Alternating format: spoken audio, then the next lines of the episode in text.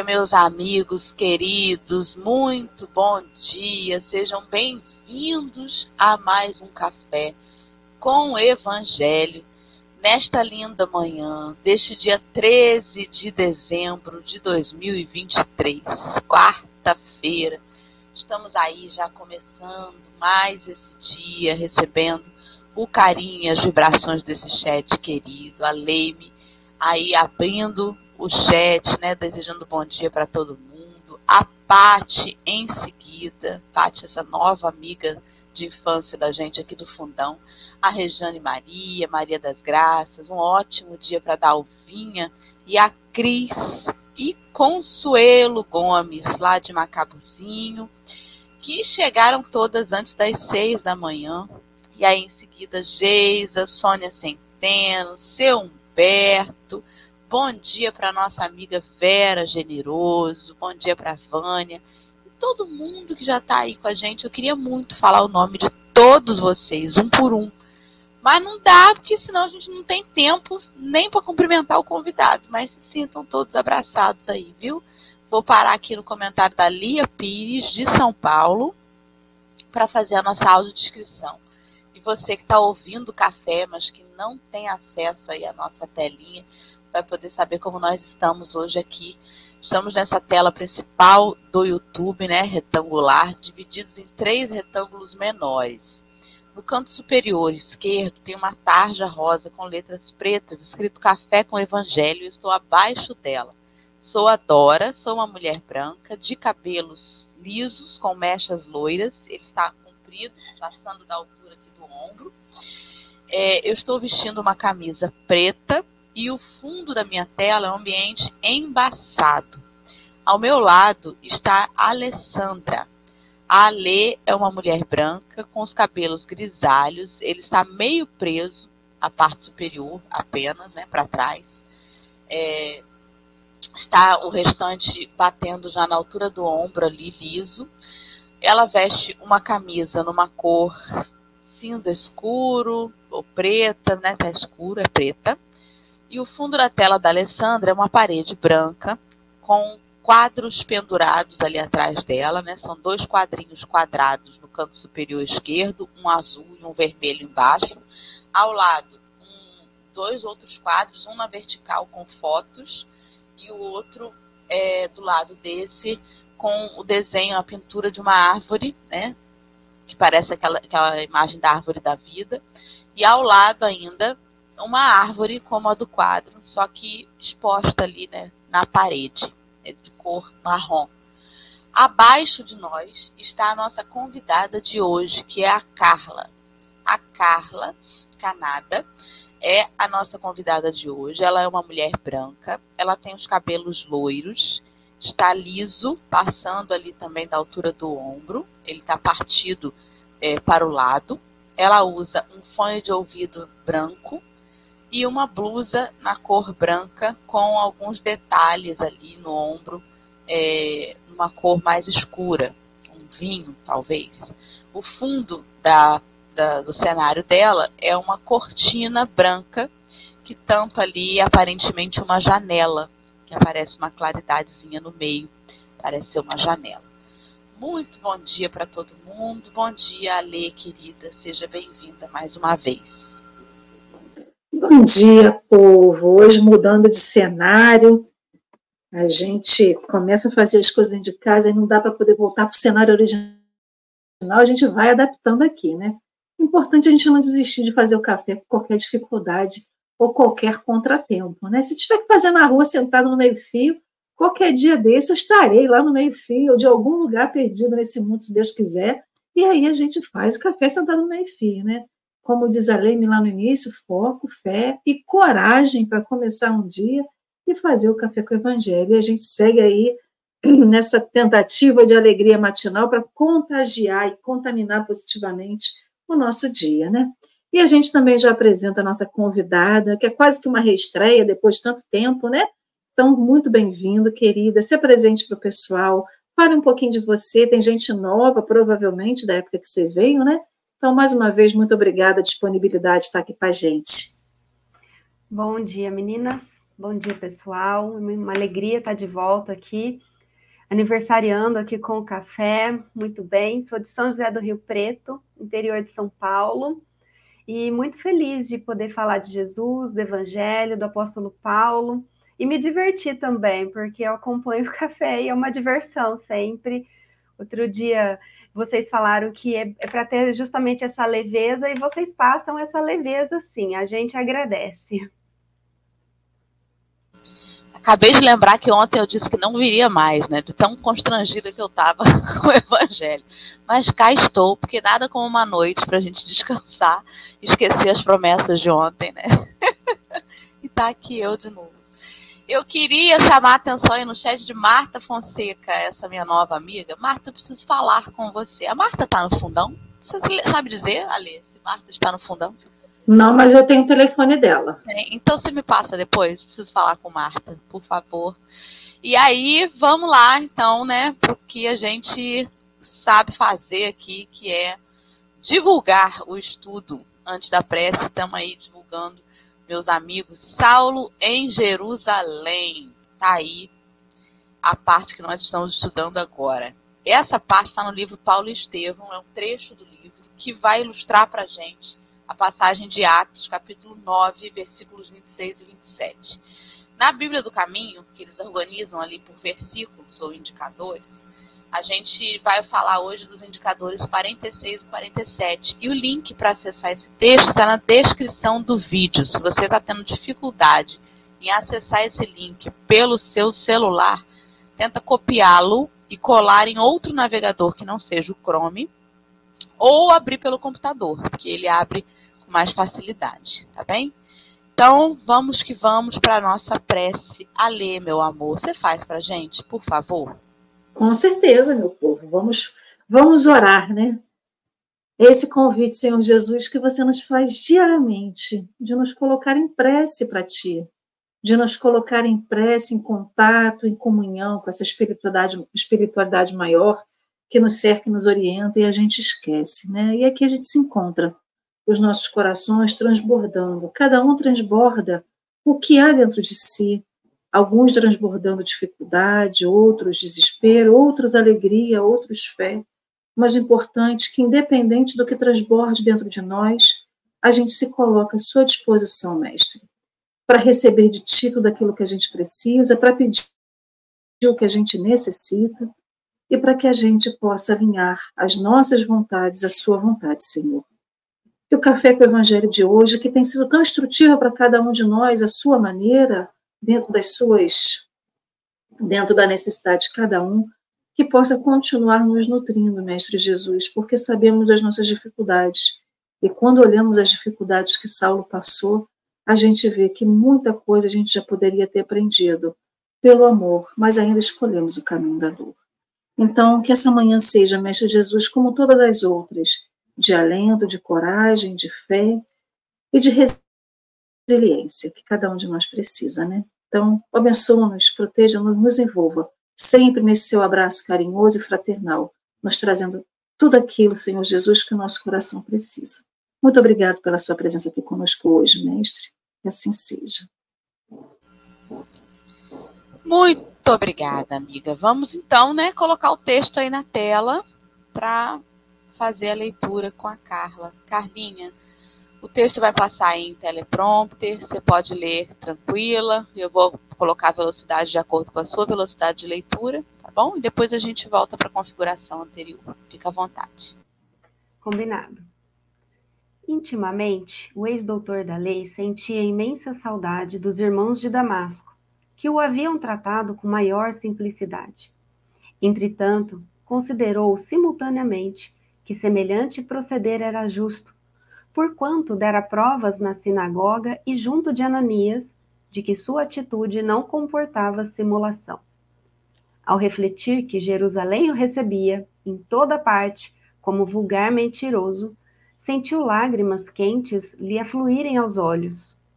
Mas, para que o outro não lhe visse a sensibilidade ferida, exclamou, justificando-se: tenho os olhos cansados pelo sol do deserto. Podereis fornecer-me um pouco de água fresca? O diácono atendeu prontamente, Daí a instantes, Saulo mergulhava as mãos num grande jarro, lavando os olhos em água pura. Voltarei depois, disse em seguida, estendendo a mão ao auxiliar dos apóstolos, que se afastou impressionado. Amargando a fraqueza orgânica, o cansaço, o abandono dos amigos, as desilusões mais acerbas, o moço de Tarso retirou-se cambaleante.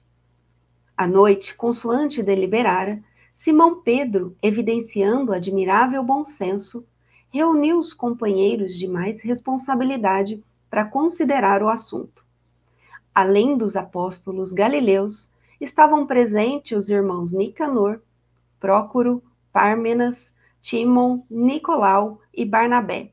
Este último, incorporado ao grupo de auxiliares mais diretos da igreja, por suas elevadas qualidades de coração.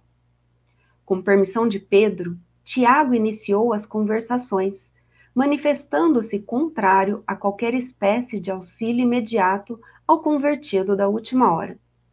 João ponderou que Jesus tinha poder para transformar os espíritos mais perversos, como para levantar os mais infortunados da sorte.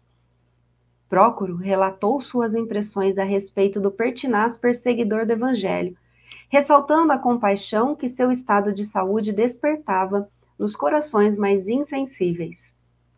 Chegada a sua vez, Barnabé esclareceu que, ainda em Chipre, antes de transferir-se definitivamente para Jerusalém, ouvir alguns levitas descreverem a coragem com que o convertido falara na sinagoga de Damasco, logo após a visão de Jesus. Voltamos para a configuração anterior e agora vamos começar a conversar. Carlinha, fica à vontade para começar suas considerações aí. Primeiramente, um elogio à postura do apóstolo Paulo, que é muito significativa a sua história e nos impressiona por tamanha semelhança com a nossa existência em vários aspectos. Aqui o texto começa falando que ele ansiava, já estava ansioso, pela simplicidade com que ele tinha sido tratado, porque foi bom ser recebido assim. Só que, contrariamente, ele nunca recebeu as pessoas que buscavam a religiosidade através dele da mesma forma. Ele não tinha essa simplicidade toda porque, na época, o seu orgulho estava dilatado e ele fazia prevalecer sempre a sua vontade. Mas a vida dá voltas e todas as pessoas que têm contato com Jesus se transformam. E o nosso trecho de hoje me lembrou muito a história da mulher samaritana, quando teve o contato com Jesus. Apóstolo Paulo humildemente bateu na porta. Então, bater e abrir-se-vos-á. A porta foi aberta para ele. E as suas lágrimas quentes do homem velho foram lavadas pela jarra, a grande jarra da água fresca, da água viva, que veio em abundância para transformá-lo no homem novo. Então, essa humildade dele de uma possível rejeição, porque ele disse que compreendia as pessoas não receberem devido ao seu passado, lei de causa e efeito, né, para quem é espírita, já estava manifestando perfeitamente na vida dele, ele colhendo os frutos de tudo que ele tinha plantado. Mas como a gente não consegue ser o mesmo a partir do momento da nossa visão espiritual do Cristo, ele foi atrás em busca das pessoas que tinham condição de lhe ajudar. E ele se despojou. Ele se abriu por inteiro para receber deixando embora aquela ressaca dele para poder se abrir para essa novidade do evangelho, construindo uma versão nova dele mesmo. E uma frase muito interessante que eu já escutei, não sei a autoria, mas fala assim que a gente tem que mudar tanto de uma forma positiva ao ponto das pessoas terem que conhecer a gente novamente. E ele estava nesse processo. As pessoas precisavam conhecê-lo novamente. Exatamente. Tem até é, tem uma frase mesmo disso, né? Que fala: se você me conheceu até ontem, deixa-me te apresentar de novo, me apresentar de novo, porque eu já sou uma outra pessoa.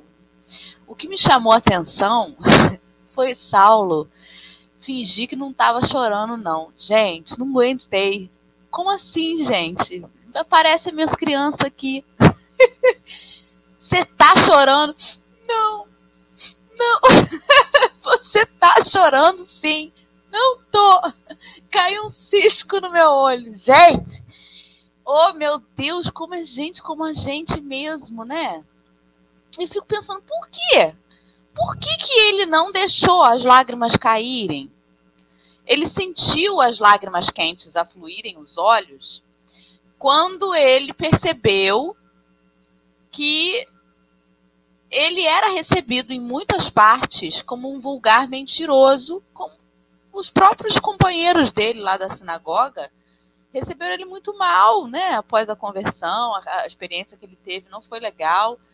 E aí ele chega na casa do caminho e né, a galera fica ali titubeando, meio que não sei se não sei se devemos deixar você entrar e dá vontade dele chorar e ele não quer mostrar a sensibilidade dele ferida.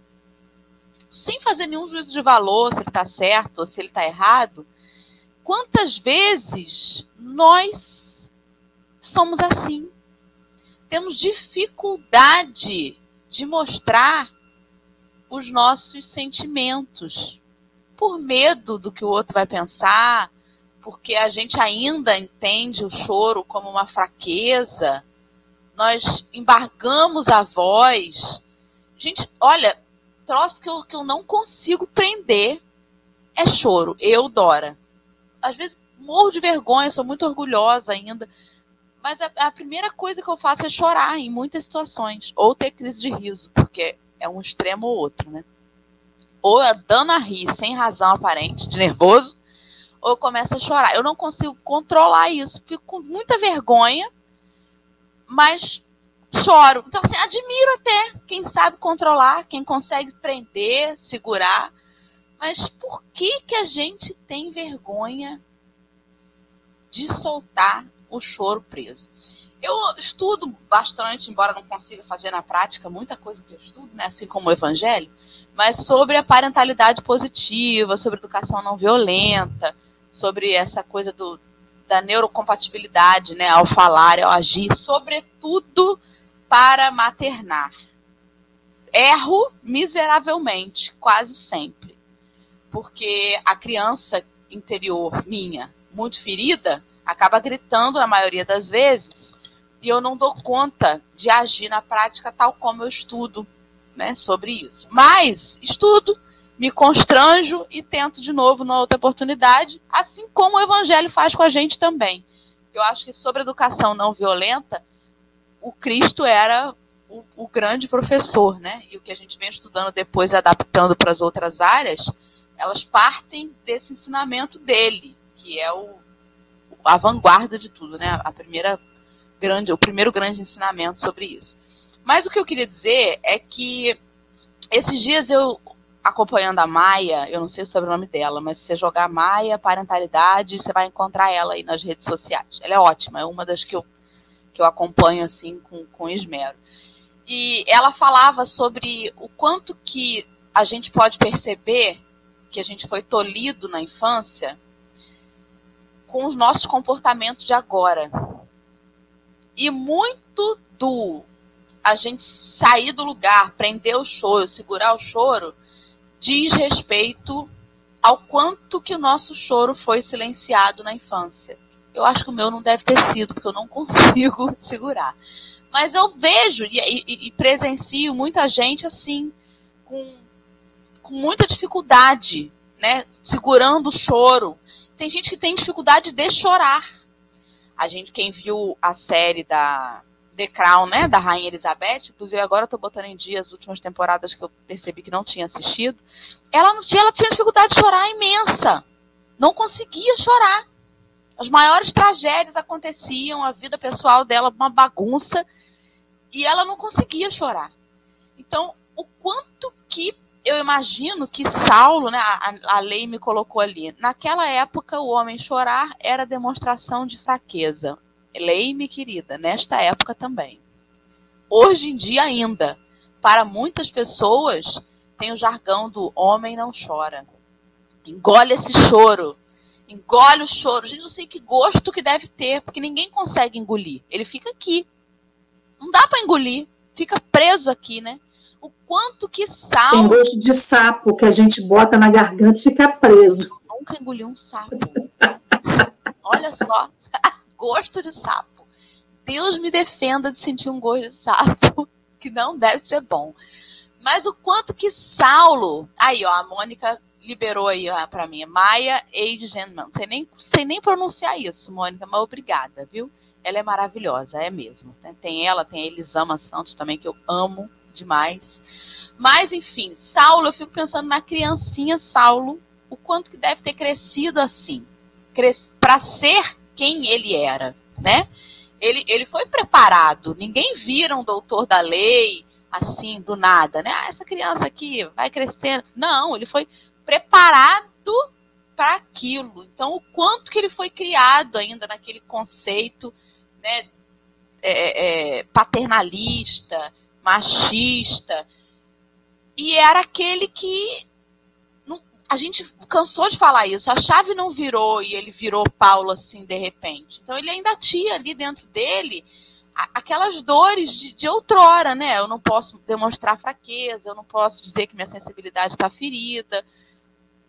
Estando. Então eu vejo muito da, da criança Saulo num homem adulto dizendo que na verdade ele não queria chorar não, que o olho dele estava ardendo por causa do sol do deserto, né? Gente, o quanto que a gente precisa olhar para as nossas crianças interiores. Para se permitir o autoconhecimento que a gente tanto busca na doutrina espírita, ele passa pela nossa infância. A infância é a base de tudo, de tudo que a gente carrega na idade adulta, né? Então, como que passa por isso e como que tem dor pra caramba na infância de, tanta, de tantos de nós. Enfim, aí eu já vou levar para outro viés, sei porque ontem eu estava rodeada de crianças, né? Eu estava até comentando no pré-café, mas o quanto que a gente precisa, se eu quero ver uma mudança no futuro, se eu quero ver um planeta regenerar, eu preciso ter um olhar sobre as crianças de hoje e um acolhimento da minha criança interior. Porque se eu não curo ela, eu não vou ter um olhar para as crianças de agora. Eu vou jogar para elas tudo que eu tenho ainda de mal resolvido dentro de mim. Olha que loucura que eu fiz. Como que a gente traz sempre para nossa caixinha o estudo, né? E essa, essa, esse comportamento de Saulo tocou completamente na, na minha caixinha da criança. E aí complementem, por favor. Curioso que quando você fala, né? É, quando, o início da sua fala me trouxe um raciocínio seguinte: ele foi na sinagoga, ele teve com seus pares do seu passado e não convenceu ninguém com a sua fala. Aí foi na casa do caminho, que teoricamente seria o lugar que o acolheriam porque ele tinha se tornado um deles. E também não convenceu ninguém de imediato, né? Antes de ter aquele conclave ali que vai ter sendo dos próximos capítulos. E aí eu fico perguntando, o que, que passa na cabeça de alguém para dizer assim, eu vou no lugar que é onde eu já estive, que eu conheço todo mundo, mas a minha fala não convence ninguém. Mas eu vou no outro lugar que depois de eu convertido, que deveriam me acolher, não me acolhem. E aí eu fico imaginando a bagunça na cabeça de alguém dizendo assim, tá, eu me converti, não convenço ninguém. O que, que eu tenho que fazer para convencer as pessoas? Também deve ter dado um nó na cabeça desse homem, do assim, o que, que ele faz?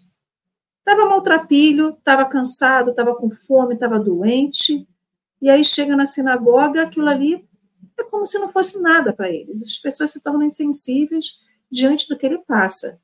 E aí as pessoas estão realmente querendo atacar ele pelo que ele fala. Só que no lugar que ele poderia exercer livremente a sua fala, né, e, e era o lugar do acolhimento, também não acolhem. E assim a gente hoje em dia. Por isso que eu acho que a gente engole muito choro.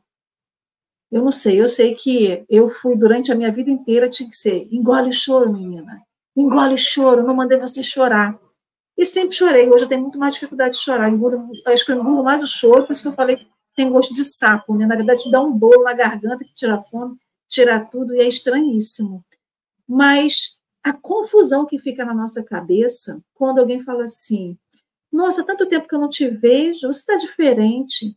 Está diferente aqui? Eu não sei, não sei se está diferente. As pessoas não conseguem exprimir em palavras a, o que, que diferente está em nós. Mas será que a gente realmente vê mudança na gente depois que a gente se converte ao Cristo? Porque a Carla falou assim: ah, é, todo homem que encontra Jesus se converte, né? E eu fiquei pensando, será que todo mundo que conhece Jesus realmente se converte? Eu acho que só aqueles que realmente têm um encontro verdadeiro com Jesus. Né? Por exemplo, Lázaro era amigo, Jesus visitava a casa de Lázaro, ele era do círculo de amigos pessoais da família de Lázaro. Lázaro, na verdade, ele só realmente se converte ao Cristo a partir do momento que ele tem uma depressão, que ele entra em estado de letargia e que Jesus o desperta daquela letargia, somente após isso. Marta e Maria tinham um pouquinho mais de, de empatia pelo Cristo e já tinham mais essa fé, né? Mais Maria do que Marta. Mas o que, que falta para a gente realmente, depois do encontro com Jesus, efetivamente mudar? Efetivamente se converter, né? E aí eu fico, eu, eu acho que eu fiz essa, esse questionamento outro dia aqui no café, o que, que realmente é a conversão para cada um de nós? Porque a conversão, ele também, as pessoas podem dizer assim, ah, mas eu me converti com Cristo, parei de fazer fofoca, parei de xingar, parei de fazer maledicência com a vida do outro, tudo bem. Mas o que é conversão para cada um de nós? O que, que a gente tem que exprimir? E aí é uma pergunta que tem que ser respondida individualmente, né? O que, que eu tenho que exprimir para realmente eu provar para as pessoas, quando me olharem na rua, me dizer assim: realmente a Alessandra mudou, ela se converteu ao Cristo. O que, que a gente tem que, que mostrar, né? Porque, na verdade, a gente não tem que provar nada para ninguém. A gente tem que dar conta da nossa consciência. E aí a gente vê que não é sobre o outro, é a angústia que está dentro de nós. Porque logo depois fala aqui, né? Amargando a fraqueza orgânica, o cansaço, o abandono dos amigos, as desilusões mais acerbas. Ele se retira, cambaleante. Ele estava cambaleante porque estava doente do corpo físico? Estava, mas o moral dele devia estar muito abalado. Porque ele não se sentia pertencente a lugar nenhum. Ele precisava intimamente dessa aprovação de Pedro e os seus, né, os seus semelhantes, os seus amigos. Então, por exemplo, ele vai até Mateus, ele convive com Mateus durante uns dias, antes dele chegar a Pedro. Por que, que a aprovação de Mateus não era suficiente? Ele precisava da aprovação de Pedro, porque era lá que ele tinha ido anteriormente. Era lá que ele tinha feito uma confusão. Era lá que ele tinha mostrado, entre aspas, o seu poder de doutor da lei. E ele queria se redimir. Então ele precisava, até para a cabeça dele, para os pensamentos dele se assentarem e ele continuar sua, ele precisava da aprovação deles, da aprovação do plano que ele tinha estabelecido na cabeça dele, de, de Saulo, né, para que ele pudesse propagar a boa nova de Cristo. Então, o quanto que a gente precisa da aprovação do outro?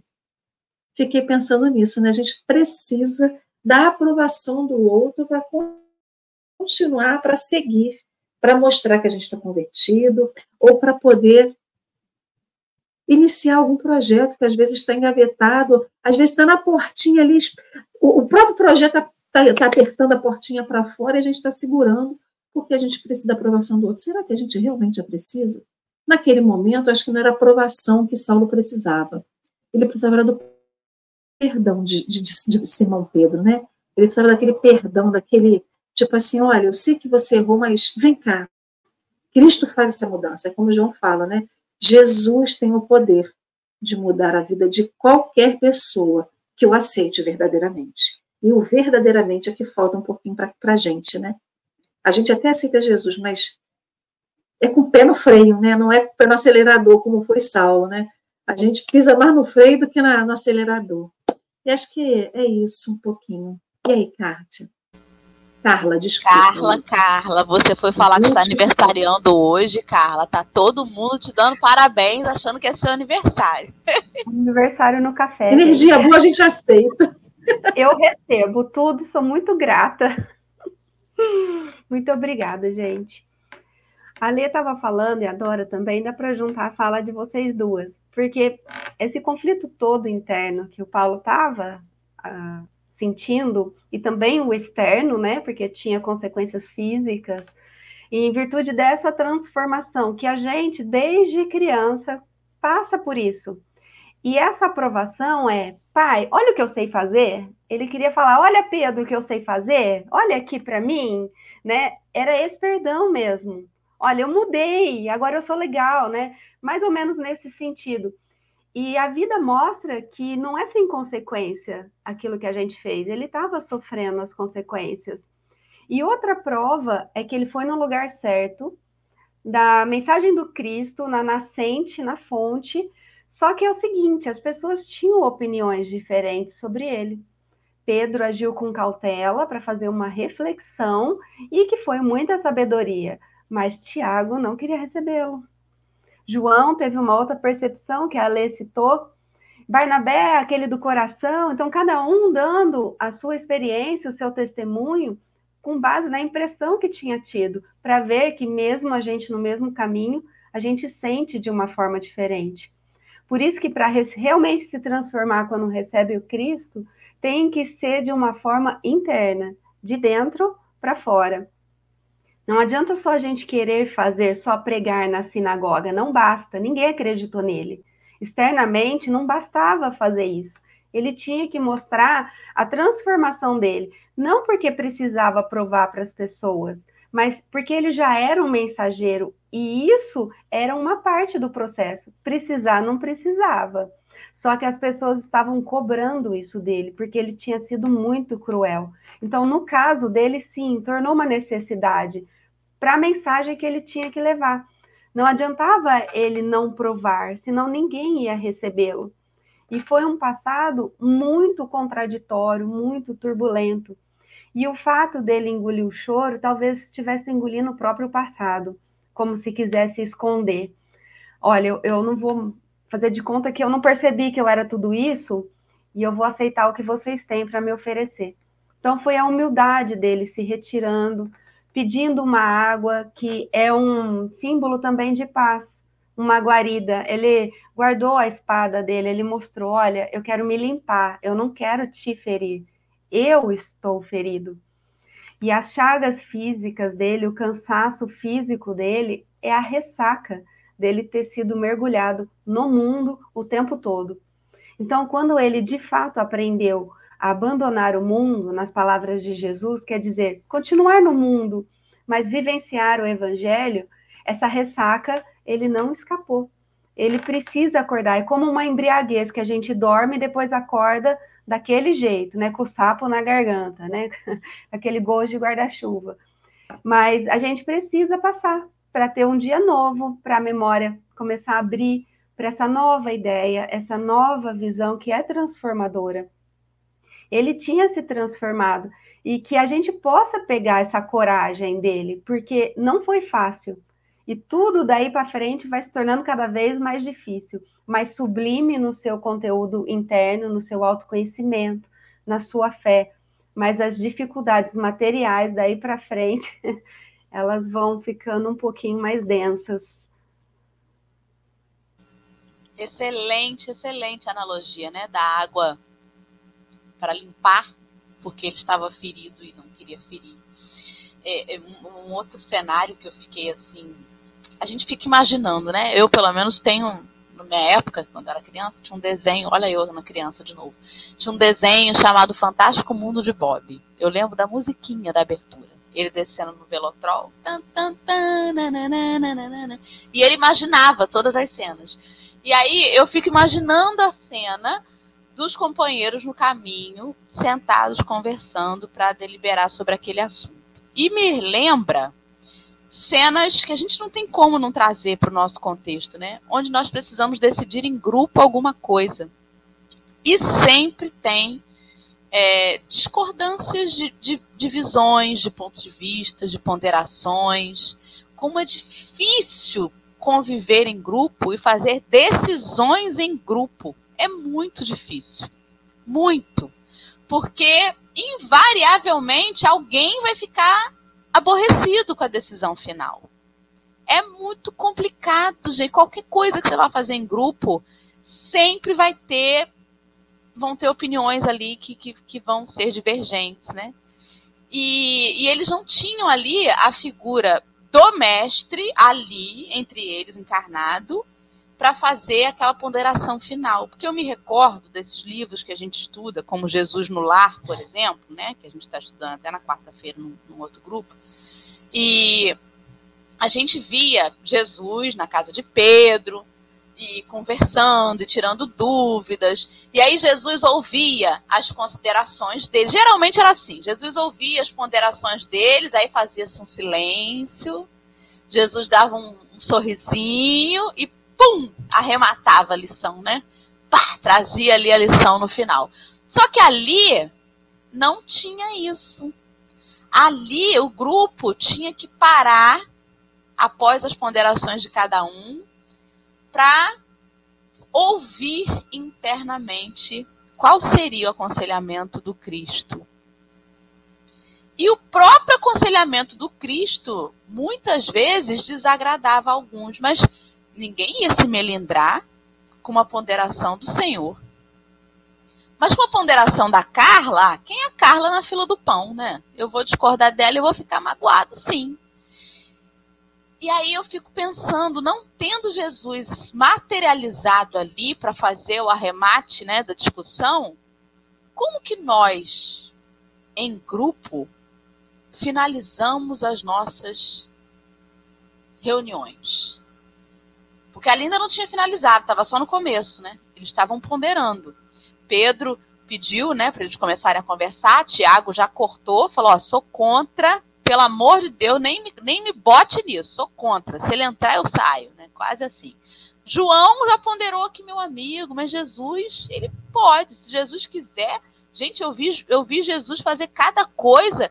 Como que ele não vai mudar o coração de um homem perverso, né?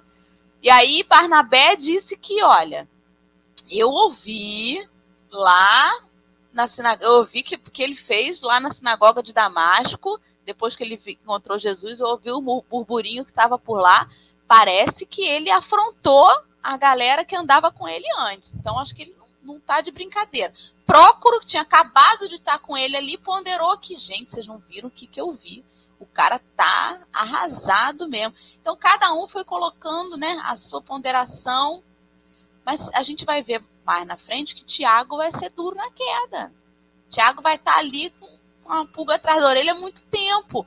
Quem somos nós nos agrupamentos que a gente participa e que precisa tomar decisões? É muito difícil, muito difícil.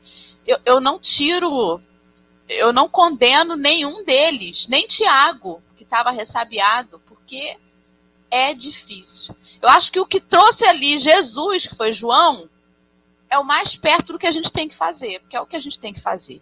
É buscar o que ele faria, e não o que a gente acha e o que a gente faria, porque a gente ainda acha muita bobagem e faz muito pouco. Né? Enfim, tudo muito, muito, muito parecido com a gente, né? Tanto Saulo engolindo choro, quanto a galera ali na discussão do vai, não vai, aí. Enfim. E aí, Alê? Te vê que nas fraquezas a gente é tudo igual, né? Os grupos que a Alessandra frequenta são todos uníssonos, todo mundo.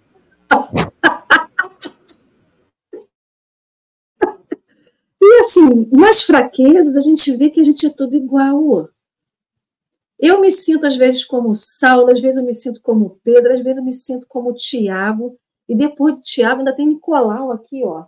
Fica aí a dica para quem está em casa Dá uma lidinha nos, nos próximos itens, né? A gente está estudando hoje 46 e 47, mas leio, porque eu, eu já fui seguindo mais à frente um pouquinho, sempre vou e volto.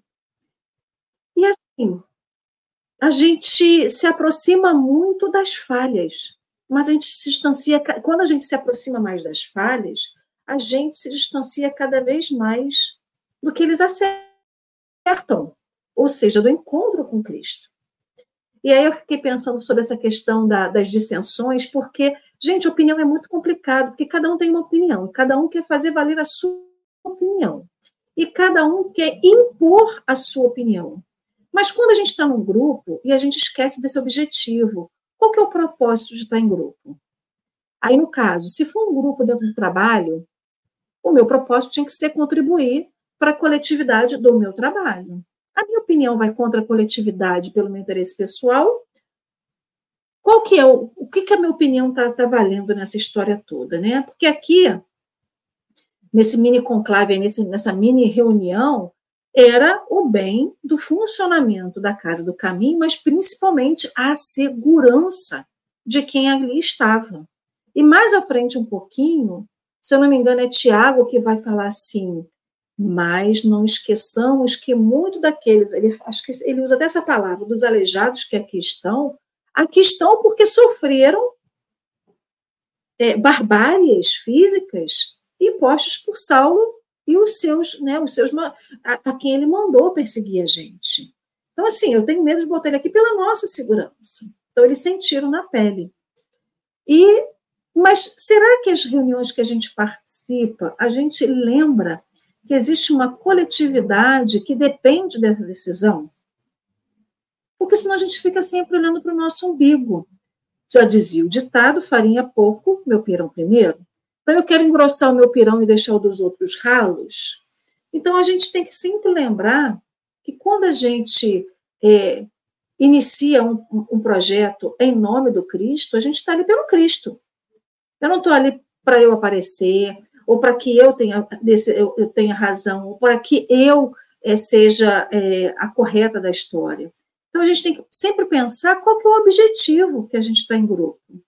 E o, o interessante é que é, a gente não tem mais Jesus fisicamente encarnado nesse grupo na Casa do Caminho. Mas a gente tem Pedro ali, que aprende. A, Pedro foi forjado no aço. Sempre que eu, eu, vejo alguma história, ontem eu fiz um comparativo com a Dorinha aí numa conversa particular, que a gente é que nem uma cana-de-açúcar. Vocês já viram cana-de-açúcar? Cana-de-açúcar é roliça, cheia de caldinho. Aí ela passa pela moenda. Aí passa a primeira vez, sai o caldinho. Aí ela fica com um pouco de caldo, mas já fica um bagaço. E aí lá na feira livre, quando você vai, para poder extrair bastante bagaço da cana-de-açúcar, eles torcem, a, eles vão passando na moenda e vão torcendo. E é assim que a gente fica. Quando a gente vai contra tudo aquilo que Jesus tem para a gente. E a espiritualidade vai moendo a gente, que nem aquela cana-de-açúcar, para tirar o nosso melhor. E no caso de Pedro, Pedro foi moído que nem a cana-de-açúcar, principalmente quando ele nega Jesus, quando ele não acompanha Jesus, quando ele faz tudo e só cai a ficha depois que é tarde demais e Jesus já está desencarnado. Ou seja, ele é que nem aquele aço, né? É, que é, tem que ser batido quente diversas vezes para ser moldado e a gente está assim.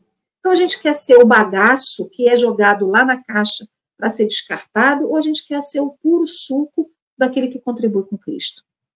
Porque todo mundo quer beber caldo de cana porque é gostosinho, é docinho, geladinho, aquela coisa toda, mas ninguém quer ser bagaço. E ali naquele momento, Pedro, ele faz isso. Simão Pedro usa é, ele, ele é o caldo de cana, é aquele que vai juntar, vai unir e vai ponderar. Ele não quer mais ser o bagaço. Ele deixou de ser o bagaço, ele deixou de querer precisar de, do fogo, né, e da martelada, para que ele fosse moldado. A duras penas, ele conseguiu aprender. E a duras penas, a gente não aprende. Porque a gente tem, é, eu até falei isso ontem, né? A gente tem o Evangelho do Cristo como modelo e guia. A gente tem o livro de Paulo Estevam para gente que acredita, né, para gente que é espírita, que está aqui no estudo espírita, a gente acredita no processo da reencarnação, a gente aprende, a gente acredita na lei de causa e efeito, né, na ação e reação, a gente acredita nisso tudo. E se a gente acredita nisso tudo, o porquê que a gente luta contra na nossa encarnação tudo aquilo que a gente teria que lutar a favor e não contra? Então, se a gente inicia qualquer projeto é, em nome do Cristo, seja dentro da casa espírita, fora da casa espírita, num grupo de amigos, num grupo de família, principalmente no grupo da família, né? A gente começa a dar contra tudo aquilo que Jesus nos ensina. Porque Jesus no lar é um livro. A gente pode pegar Jesus no lar e abrir. Mas o que, que vai adiantar a palavra se a gente não trouxer a palavra da folhinha e botar né, em ação e atitude no nosso dia a dia. Então, eu, eu falo isso tudo, gente, porque eu sou a do embate, né? Sempre fui muito do embate, e eu sou o bagaço da cana, né? Eu sou o bagaço da cana, eu sou bebo caldo de cana para tentar introjetar dentro de mim um pouquinho da, do caldo, porque eu só sou o bagaço. Porque eu fico pensando quantas das vezes a gente é chamado a ponderar. E nessa comunicação não violenta que a Dorinha sempre fala aqui, a gente tem que lembrar que isso é um dos ensinos, a ciência está aqui para contribuir positivamente com a gente. A gente não larga a ciência. E, gente, educação não violenta, comunicação não violenta, ele é uma ciência. Ele não é um achismo que saiu da cabeça da Elisa, da Elisama, ou de qualquer outra mulher, ou qualquer outra pessoa que estude sobre. Ele é uma ciência. E a ciência está aqui para nos ajudar.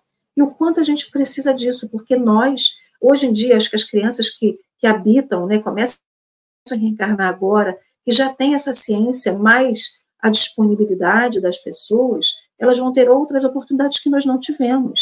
Nós somos da geração que tinha que engolir o choro.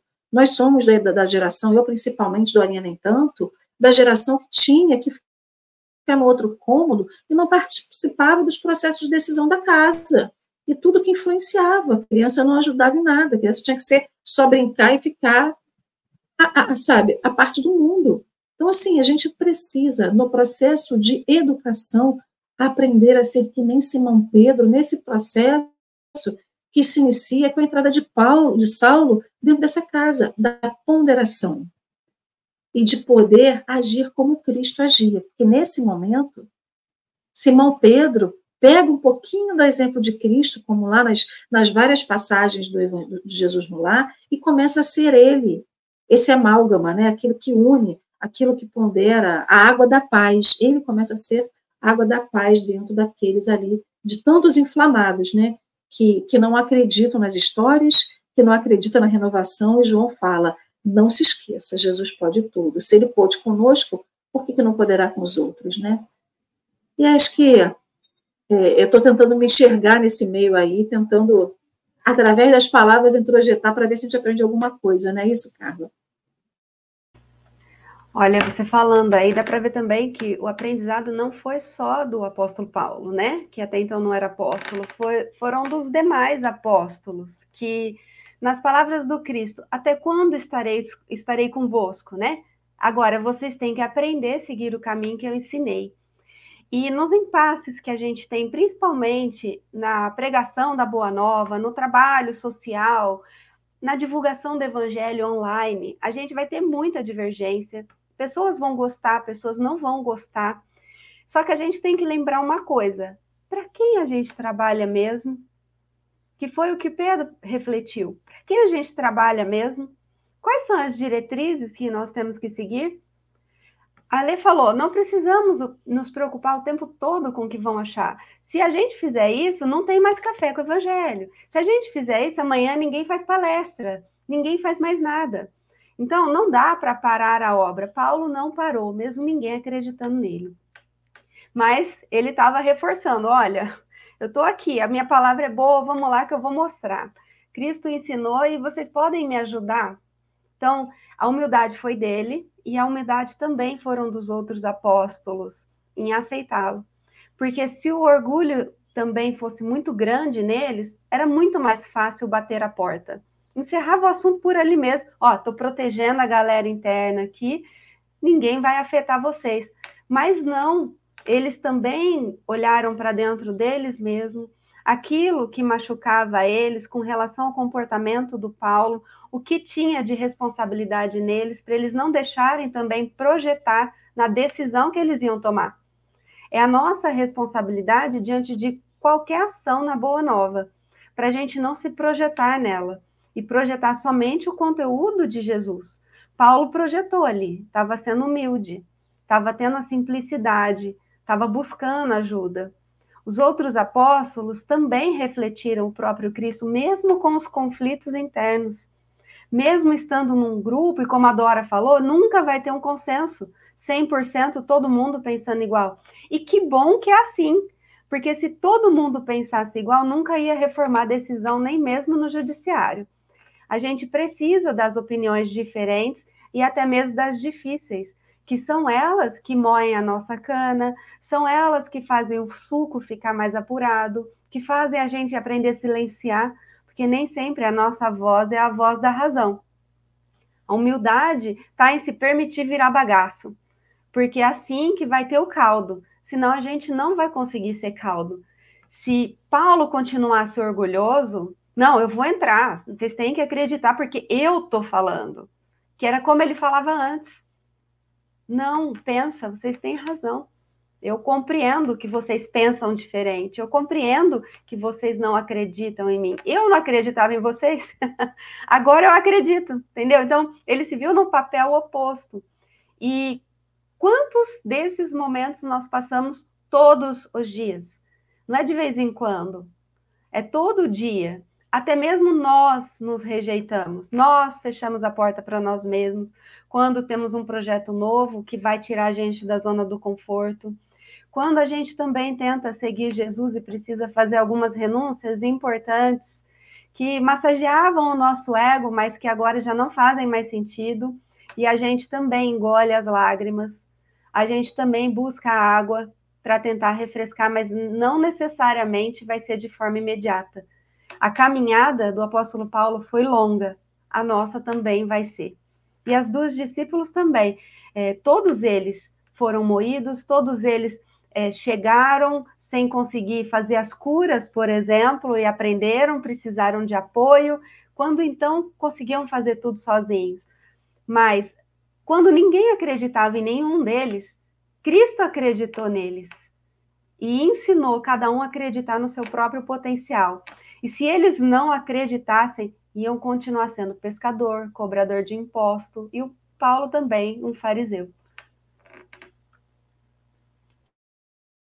Muito bom, Carla. Muito obrigada pela sua participação tão importante, tão especial aí, trazendo as ponderações muito assertivas. Muito, muito obrigada.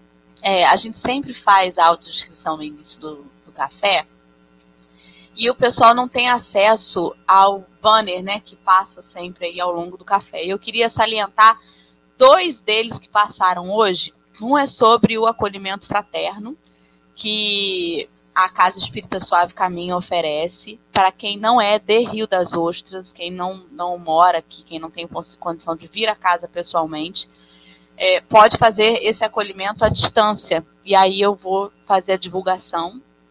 Se você deseja conversar sobre questões que afligem acerca da vida à luz da doutrina espírita, o telefone para agendar esse acolhimento fraterno à distância é o 22 99287 1997. E o outro banner que eu quero é, convidar os amigos aqui que estão só no áudio, né, para prestar atenção, é sobre a turma do fundão. Então você que está aí e que escuta o café, mas não vê a tela, às vezes está numa, numa rede de áudio do café, no Spotify, né, no Deezer, ou que, enfim, está ouvindo o café nós também temos o grupo de acolhimento, que é a turma do fundão no WhatsApp. Essa turma do chat se reúne num grupão que a gente tem aí. Diariamente a gente tem as preces, né, às 18 horas. Toda semana a gente faz uma escala com voluntários para fazer essa prece aí em conjunto. Inclusive, hoje, já quero chamar aqui a atenção, tem dois dias essa semana que está sem voluntário, um grupo tão grande, gente. Vamos fazer um esforcinho. Às vezes não dá para fazer a prece no horário, mas grava ela um pouquinho antes, às seis horas, bota a prece lá no grupo. Enfim, vamos juntar aí as nossas nossa boa vontade, um pouquinho de cada um. Então, se você quer fazer parte da turma do fundão no WhatsApp, você manda uma mensagem para o número 2299 813 6583. E aí você vai solicitar seu ingresso aí no fundão. Então, são esses dois recadinhos que eu queria dar, principalmente para quem está só pelo áudio e que não vê esses recados na tela. Muito obrigada, Carla, mais uma vez pela sua participação. Obrigada, Alê. Você tem alguma consideração, Alê, para fazer? Não? Carlinha, meu amor, queria te convidar então para fazer a prece final para gente, por favor. Gratidão, pessoal, pela oportunidade de falar de Jesus, de falar do apóstolo Paulo e da gente estar aqui num momento tão divino, tão sublime para o nosso coração, que vocês continuem com esse trabalho bonito que o universo agradece, viu, gente? A energia chega para o universo todas as manhãs, fora esses trabalhos aí nos bastidores. Então vamos agora nos concentrar. Nosso coração conectado com Deus agora, conosco, com a nossa rede de apoio física, rede de apoio espiritual. Nos ajoelhando em espírito, na humildade que aprendemos com o nosso digníssimo apóstolo Paulo, enxugando nossas lágrimas pelos caminhos equivocados quando nos distanciamos das leis de Deus e nos abrirmos sinceramente para essa nova era que nasce nos nossos corações a partir do momento que nos permitimos receber Jesus. E assim nossa vida, a vida de Deus no nosso coração, crescerá em abundância ao ponto de também saciarmos muitas sedes e termos essa reflexão ponderada, equilibrada, harmoniosa, quando, diante de situações difíceis, nós tenhamos maturidade para acolher outros corações também arrependidos assim como nós um dia fomos, e alguém gentilmente nos recebeu, em nome de Jesus. Entendendo que todo esse processo nós fazemos parte, mas a obra não é nossa, é muito mais elevada, vem de um plano de Deus, trabalhada e orientada por Jesus e seus auxiliares espirituais. Que a espiritualidade amiga nos permita a inspiração diante das nossas decisões Fortaleça nosso corpo, nosso espírito, para qualquer coisa que tenhamos que enfrentar. E que nos nossos pensamentos, na luz da nossa vida, permaneça não só o nome, mas também o sentimento de Jesus. Gratidão, Pai, gratidão, Jesus, gratidão, Apóstolo Paulo e outros apóstolos. Que assim seja.